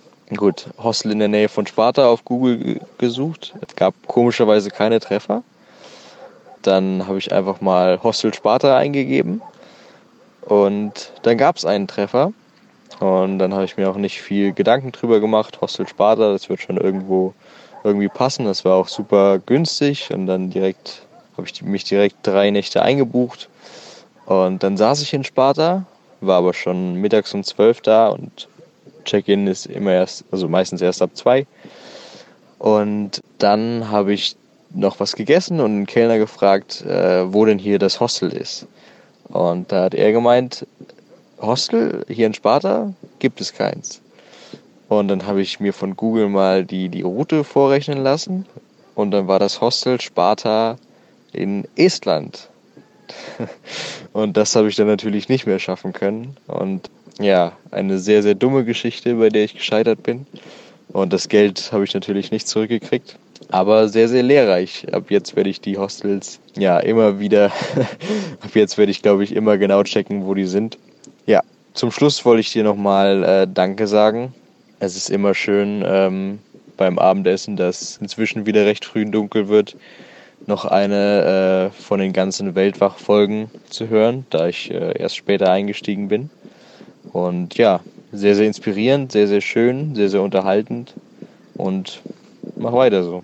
Ciao. Vielen Dank und äh, gern geschehen. Es freut mich sehr, dass Weltwach dich auf deinen Touren begleitet. Wirklich schön zu wissen. Und äh, noch eine kleine Anmerkung hinten dran. Äh, das Gewinnspiel zu den Sennheiser Kopfhörern ist mittlerweile vorüber. Wir haben alle Exemplare verlost. Aber natürlich könnt und sollt und dürft ihr weiterhin gern einsenden. Also eure größten Reiseniederlagen, eure größten Abenteuer, äh, eure Gedanken zu dieser Folge oder auch einer anderen Folge, was auch immer euch so in den Sinn kommt. Und die Kontaktdaten kennt ihr mittlerweile. Es gibt eine WhatsApp-Nummer, die findet ihr zum Beispiel auf der Startseite von weltwach.de oder auch wenn ihr oben auf äh, Podcast und dann Weltwach-Podcast klickt, auch dann kommt ihr zur entsprechenden WhatsApp-Nummer. Das war's für dieses Mal. Lasst uns gern wissen, ob und wie euch die Folge gefallen hat. Zum Beispiel via Instagram oder auch äh, via Apple Podcast App. Wir freuen uns in jedem Fall von euch zu hören. Vielen, vielen Dank fürs Zuhören und fürs Mitreisen. Liebe Grüße, euer Erik.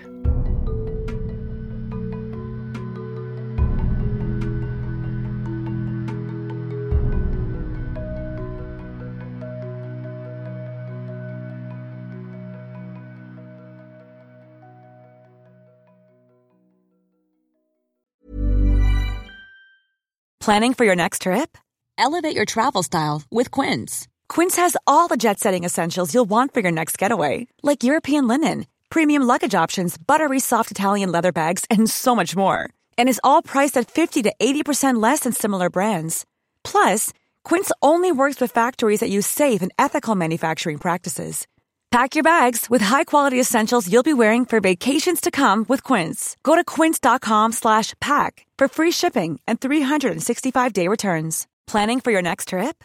Elevate your travel style with Quince. Quince has all the jet-setting essentials you'll want for your next getaway, like European linen, premium luggage options, buttery soft Italian leather bags, and so much more. And is all priced at 50 to 80% less than similar brands. Plus, Quince only works with factories that use safe and ethical manufacturing practices. Pack your bags with high-quality essentials you'll be wearing for vacations to come with Quince. Go to quince.com/pack for free shipping and 365-day returns.